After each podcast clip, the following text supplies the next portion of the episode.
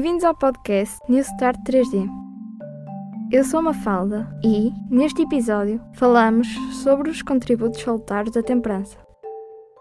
As virtudes deste remédio natural serão apresentadas pelo Diniz, meu colega da turma no oitavo ano, que nos ajudará a compreender melhor como moderar as nossas vontades.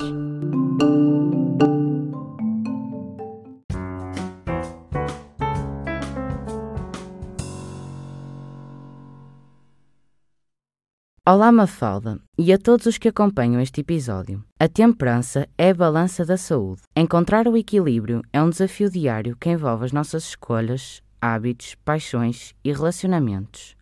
Nessa medida, partilho convosco oito qualidades da temperança.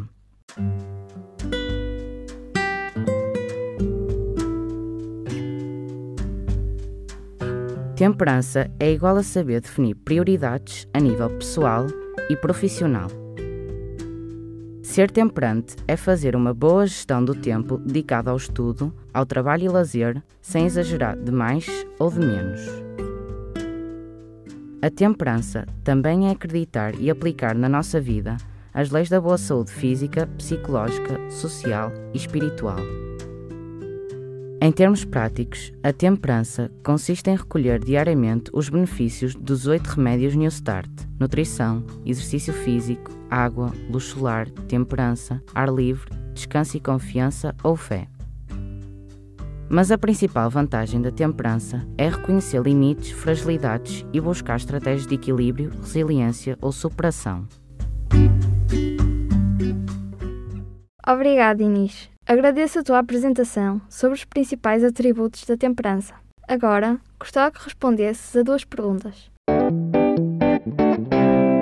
Referiste que o exercício da temperança precisa de boas estratégias. Destacas algumas? Sim, devemos educar as nossas escolhas com conhecimentos, capacidades, competências, boas atitudes e valores, reconhecendo que tudo tem limites. Também é importante investir na família, a base do equilíbrio, assim como desenvolver a espiritualidade.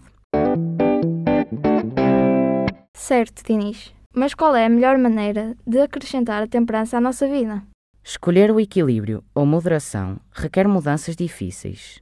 Assim, a melhor estratégia é aceitar a ajuda de Deus na transformação das nossas escolhas, hábitos e atitudes. Obrigada, Dinis. Agradeço a tua participação neste episódio.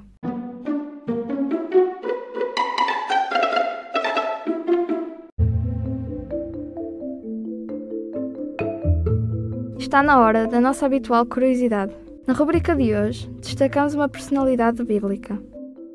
Na antiguidade pré-clássica, Daniel, um príncipe de Judá, foi levado como cativo para servir na corte do Império da Babilônia. De forma temperante, apesar de exposto a hábitos e costumes diferentes, manteve a sua alimentação vegetariana.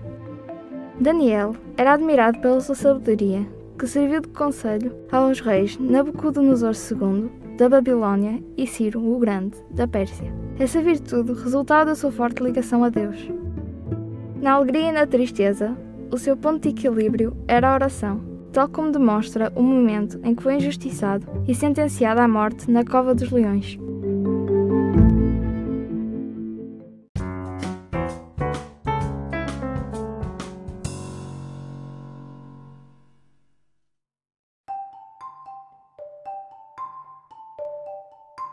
Agradecemos a todos os que acompanharam este episódio.